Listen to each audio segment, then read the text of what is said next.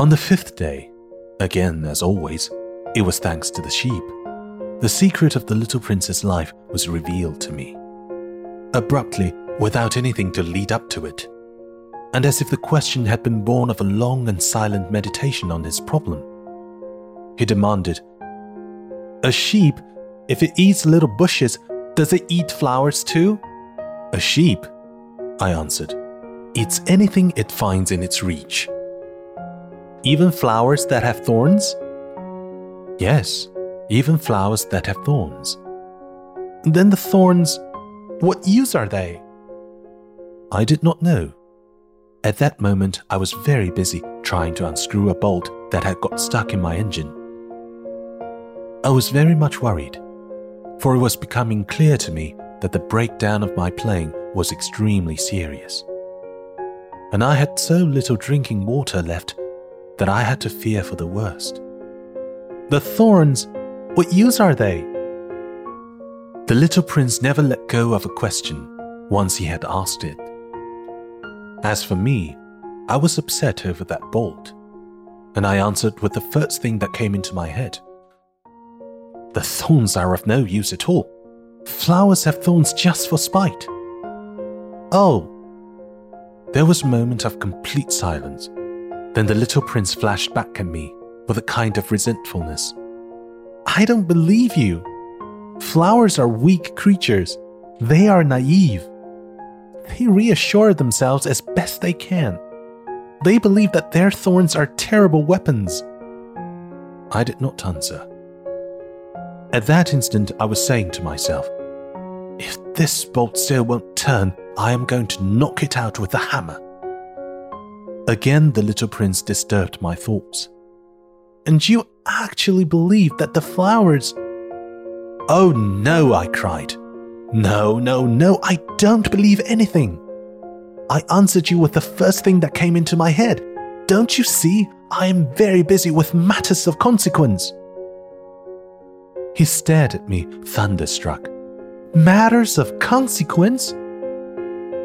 He looked at me there, with my hammer in my hand, my fingers black with engine grease, bending down over an object which seemed to him extremely ugly. You talk just like the grown ups. That made me a little ashamed. But he went on relentlessly. You mix everything up together. You confuse everything. He was really very angry. He tossed his golden curls in the breeze. I know a planet where there is a certain red faced gentleman. He has never smelled a flower, he has never looked at a star, he has never loved anyone. He has never done anything in his life but add up figures.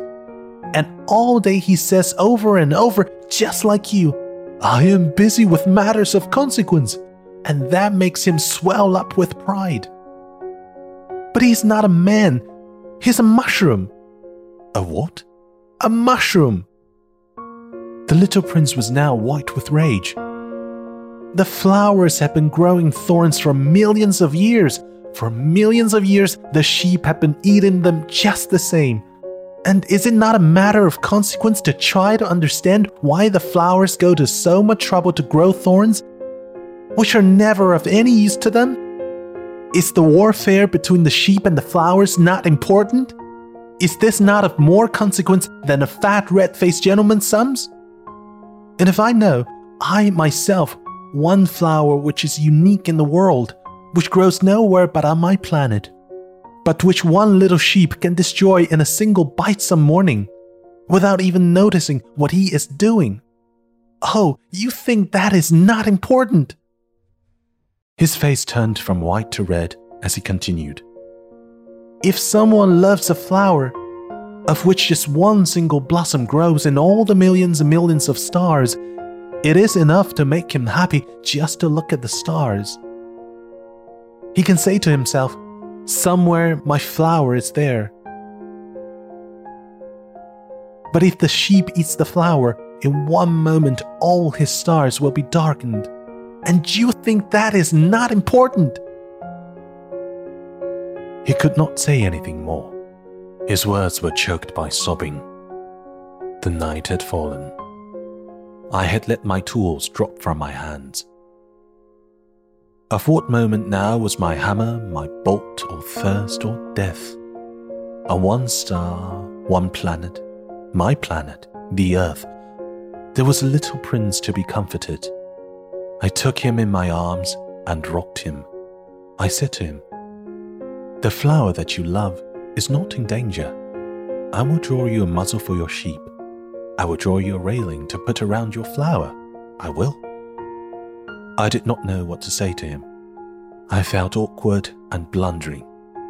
I did not know how I could reach him, where I could overtake him, and go on hand in hand with him once more.